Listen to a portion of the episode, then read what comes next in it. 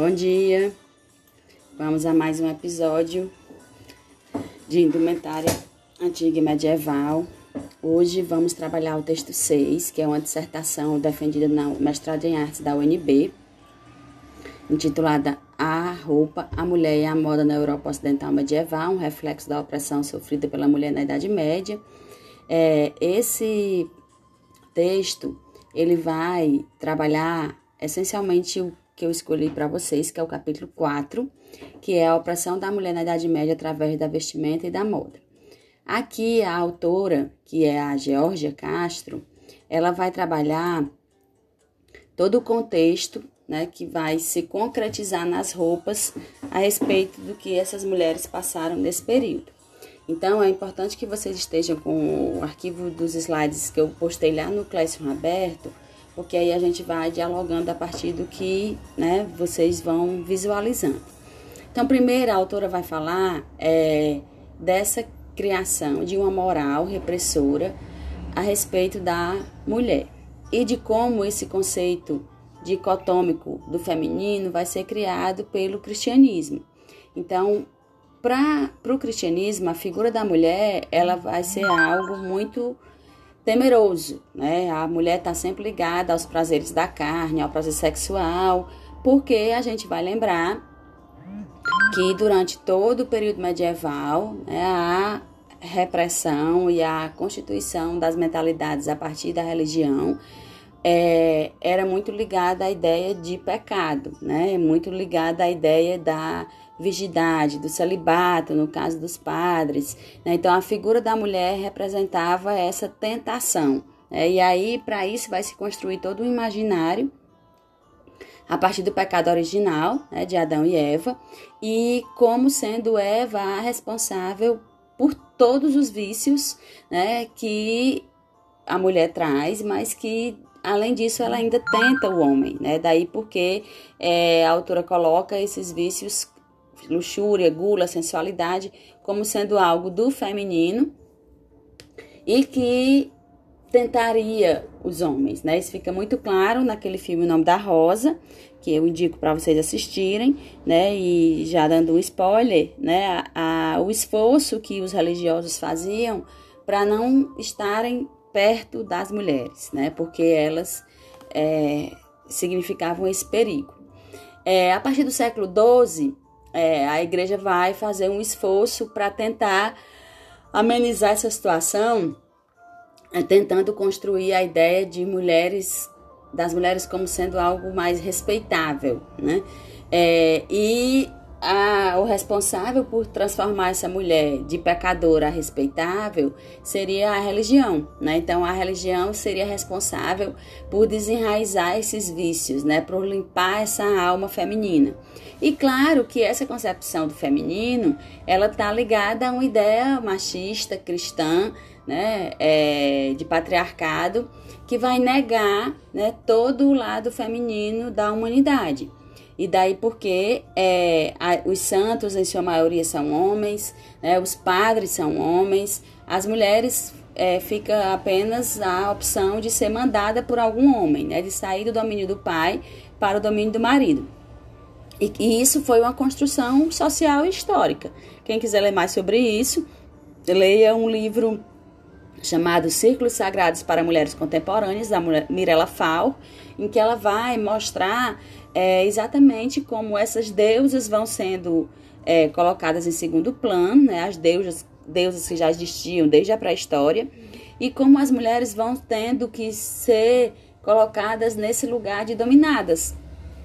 E aí isso vai se construindo ao longo dos séculos, ao ponto de né, essas mulheres serem consideradas bruxas, porque já tinham as suas próprias práticas de culto, de adoração, né, os seus ciclos, os seus rituais, as suas danças, e a Igreja Católica não vai absorver isso, né, ela não vai reconhecer isso como legítimo, porque a ideia era exatamente tirar esse poder do feminino né, para poder dá-lo ao masculino, que era quem ia dominar as mulheres. Né? Então, não caiu do céu, não foi Deus que pediu, né? Mas isso é uma construção social mesmo histórica.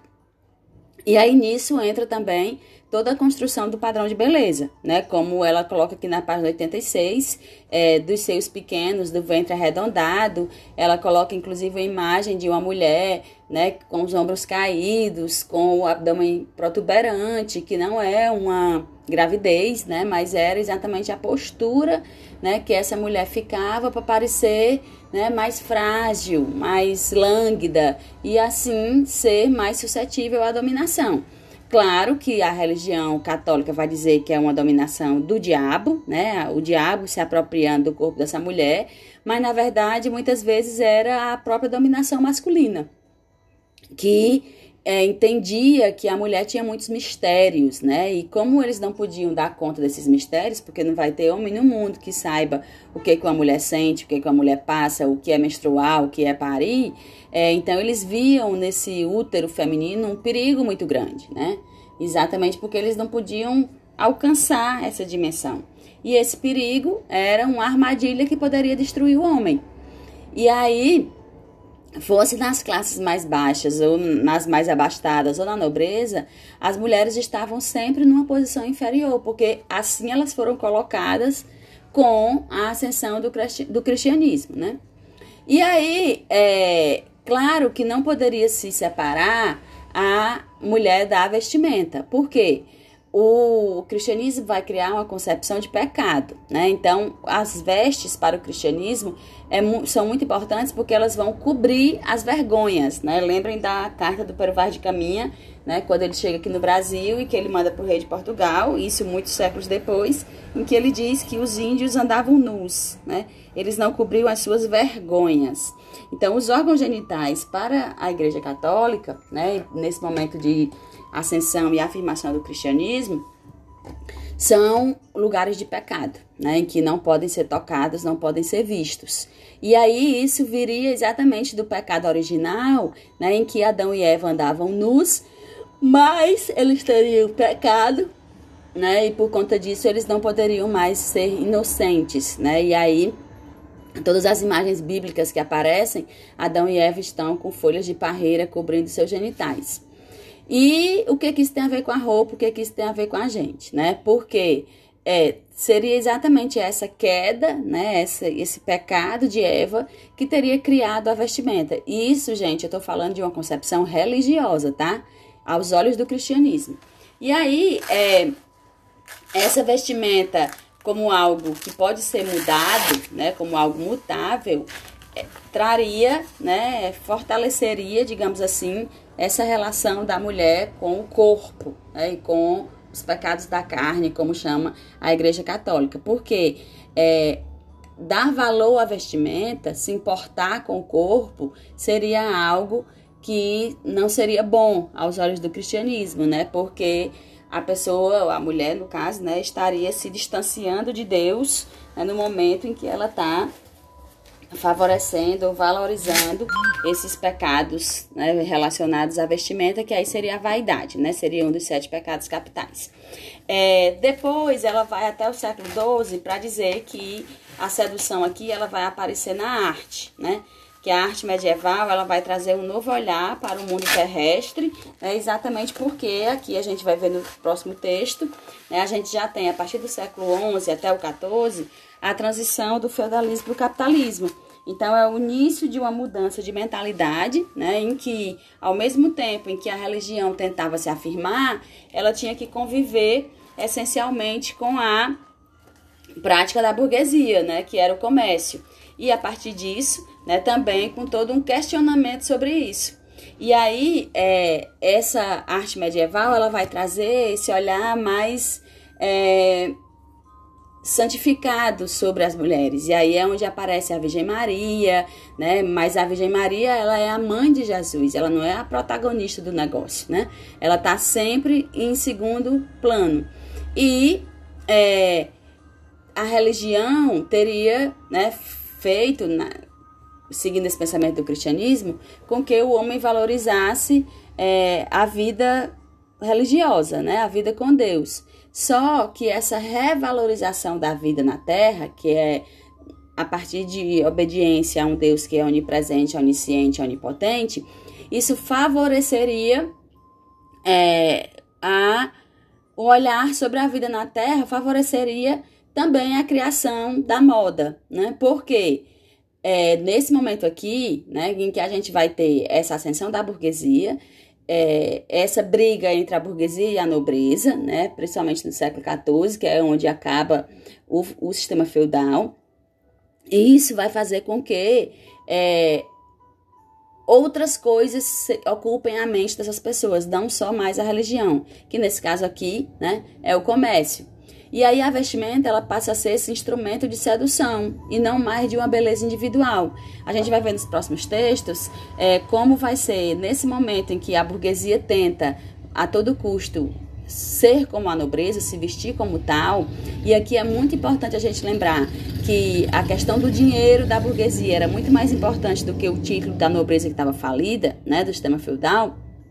A gente vai ter todo, todo investimento né, financeiro nas roupas. Então, é, a vestimenta ela vai estar em contato com esse corpo, ela vai favorecer, ela vai realçar esse corpo. E lembrem que o momento de transição do feudalismo para o capitalismo é o momento em que vai aparecer as ideias, né? É o momento em que o renascimento está batendo a porta, em que a beleza humana é o que vai estar em voga e não mais apenas temer a Deus, né?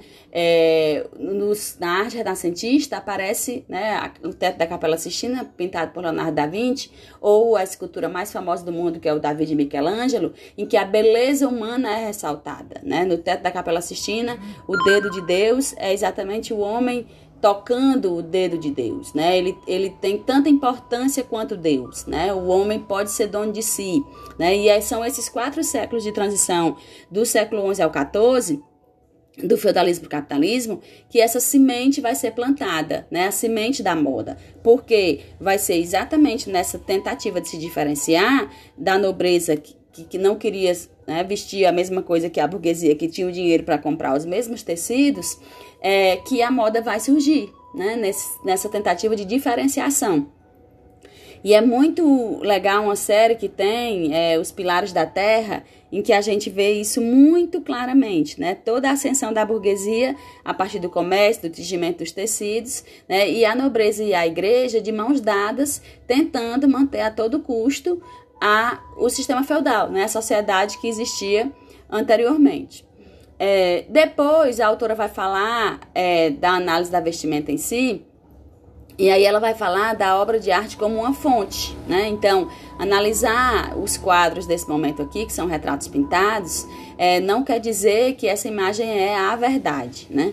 Mas que ela é uma versão, né? De alguém que registrou aquilo ali através de uma imagem e que pode ter sido um devaneio, pode reproduzir o contexto, pode ser confiável, mas o que se vê é que alguém registrou, né? E registrou como? Pintando, né? Ou esculpindo. E nessas artes a gente vê as diferenças entre os corpos medievais e os corpos atuais. E também a riqueza desses detalhes, como ela coloca aí na página 91 e 92 do texto, né? A gente vê a perfeição técnica do trabalho manual, né, que vai valorizar esse requinte na aparência, que vai ser uma coisa super importante, né, para a ascensão da burguesia e para a constituição de uma sociedade de corte, que a gente vai ver também nos próximos textos. Então, por que, que se estuda as vestimentas das classes nobres e das aristocráticas? Porque, na maioria das vezes, né, a, a vestimenta das classes populares, elas não se preservaram, né? Porque a cultura dominante, no caso a elite, é quem tinha a possibilidade de conservar essas peças. E aí, se a gente pensar no que há de mais é, do que ficou, né, do que não mudou tanto, a gente vai ver exatamente a ligação entre esses trajes populares e os trajes eclesiásticos e do clero. Então, as roupas dos monges, das freiras, dos sacerdotes, praticamente são as mesmas até hoje, né? E a partir das cruzadas, a gente vai ter né, também essa ligação entre o Ocidente e o Oriente, trazendo essa forma né, que a gente viu lá no Império Bizantino, né, de linhas retas, túnicas longas, para esses trajes religiosos. Com relação à mulher, é, essa vestimenta ela começa a se ajustar no corpo. Né? Então a gente vai ter múltiplas influ influências na Europa, também vindo das cruzadas, né? isso a gente vai ver também no outro texto, no texto 8. É, e mais que essas roupas todas, elas têm como modelo o traje religioso, né? O que é o traje religioso? É um vestido, entre aspas, né? Uma túnica, uma bata. E a partir daí, né, essa bata vai começar a ser ajustada na cintura. Essa cintura ainda não ajustada com espartilho, mas com as costuras. É, e que a partir da aplicação de tecidos mais nobres, de ornamentos, de joias, essa indumentária feminina vai ganhando corpo, né? E vai ganhando diferenciação. Isso vai acontecer ao longo desses quatro séculos, até chegar no traje curto masculino, né? Que é onde a gente vai ter a primeira manifestação de moda, que é exatamente a diferenciação entre os trajes masculinos e femininos. Mas isso também é assunto para os próximos textos. Então, é, o que ela coloca aqui é que no século XI a gente vai ter uma diferença é, apenas nas mangas dessas roupas. Então, aí no texto tem uma imagem que ela mostra três mulheres, uma arqueira, uma como se fosse a dona, né, a madame que está lá sentada com o vestido com a cauda longa, e uma outra que também tem as mangas ajustadas, que é como se fosse a dama de companhia. E aí a gente vê que a forma é a mesma, mas que no caso está na página 94 desses três trajes, a gente vai ter a manga da mulher que está atirando, que é como se fosse a segurança, né, da dama lá, né, da princesa. Tem uma manga mais folgada, enquanto a princesa e a dama de companhia tem uma manga muito mais ajustada ao corpo. E aí essas roupas elas começam a destacar o quadril, né? Elas começam a realçar a silhueta feminina, dependendo da posição que essa mulher ocupasse nessa sociedade. Só que há muitas controvérsias sobre isso, né? Inclusive a própria igreja vai dizer que essa saia longa com essa cauda, ela pode ser o próprio esconderijo do diabo, né? Porque a saia, ela vai esconder, né, todo o terror que essa mulher pode fazer com os homens. E aí o que é interessante perceber é que esses trajes eles vão conviver entre si, né? Formas diferentes dependendo de quem essa mulher fosse naquele contexto. E é, como também é interessante, aí se vocês seguirem na página 96, vai ter uma sala de costura, né, uma imagem de uma sala de costura, de como cabia às mulheres cuidar né, do fazer. A gente vê os rolos de tecido, a gente vê é como se fosse uma mesa, né, elas cortando. E porque o ofício de alfaiate ele só vai aparecer no século XV, né? Até então eram as mulheres que davam conta disso, né? De fazer dentro dos palácios, claro, né? Havia todo um, toda uma especialização das mulheres que costuravam, né? E que faziam tudo isso à mão, né? Porque aqui a máquina ainda não tinha sido inventada, a máquina de costura. E à medida em que a Idade Média vai avançando, a gente vai tendo cada vez mais né, essa necessidade dessa cobertura dos corpos, porque é a, a ideia de cobrir a alma, né, de cobrir, de evitar o pecado, porque a nudez é um símbolo de animalidade, né? Quem anda nu são os bichos, não são os humanos. E o vestuário carrega essa concepção de pecado, mostrando sempre como o vestuário acompanha, né, muitas vezes a pessoa até a sua morte, porque os cristãos também não são enterrados nus, né? Então, é, a autora vai falar que essas poucas alterações que vão acontecer no vestuário representam, na verdade, a fraqueza dos homens diante de Deus, né? E para a mulher, ela se torna um sinal de distinção, porque é a única coisa que compete à mulher. Ela não tem voz na sociedade, ela é dominada pelos homens, mas ela pode, de certa forma, né, se expressar na medida do possível, claro, dentro dos limites, na sua vestimenta. E nessa expressão, né, nas sutilezas do detalhe, elas podem trazer o bem e o mal, entre aspas, né? Elas podem ou atender a essa pressão social, né, de se vestir de acordo com o que a igreja pede, e mesmo assim, elas ainda vão ser as próprias representantes do mal por conta desses mistérios que elas envolvem e que o universo masculino não vão conseguir, não vai conseguir nunca descobrir. E aí, a partir da vestimenta, há todo um despertar do desejo, da admiração, da dúvida, né, do que há embaixo daquela saia, né? E a partir disso, é, as mulheres podem, né, é, ter o um mínimo de expressão, mas também é o momento em que o contexto vai favorecer exatamente a o investimento na aparência, né? E aí é esse investimento na aparência que cria a moda. E aí a autora destaca uma citação de São Tomás de Aquino, na página 101, em que ele diz assim: o amor da mulher pelas roupas podia ser tratado como um pecado venial quando era introduzido pela vaidade mais que pela luxúria. Os pregadores mendicantes posteriores consideravam-no como um pecado moral, né? Exatamente para que haja toda uma pressão da igreja para que essa mulher não invista na vaidade mais do que em Deus, né?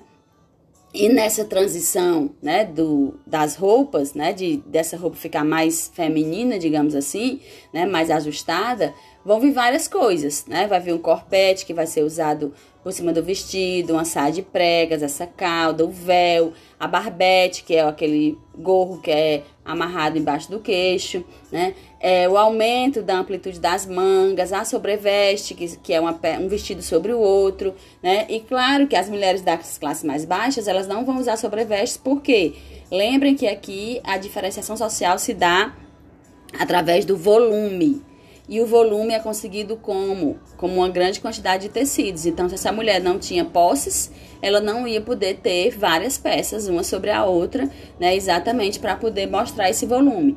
Além disso, é, as roupas das classes altas vão se distinguir das baixas também pelo requinte nos ornamentos, né? Pelas aplicações, pelos bordados, pelas pedras preciosas. E aí, lentamente, né, durante esses quatro séculos, a roupa feminina vai adquirindo essas características próprias e vai inovando, né? Com decote, com manga, né? Com os de fita, com flores para as mulheres jovens, né? Para touca nas matronas, né? Que são as mulheres casadas. E aqui a gente vê que esse decote geralmente ele era usado com véu, né? Como a gente vai ver no filme A Outra, mostrando exatamente como, né? Essa roupa ela tinha que sempre atender a esse caráter religioso né, que dava à mulher esse lugar de insignificância, digamos assim, né? Então, em linhas gerais, é isso, né? Espero que tenha conseguido contribuir para complementar a discussão do que vocês veem no texto e a gente segue para o próximo texto.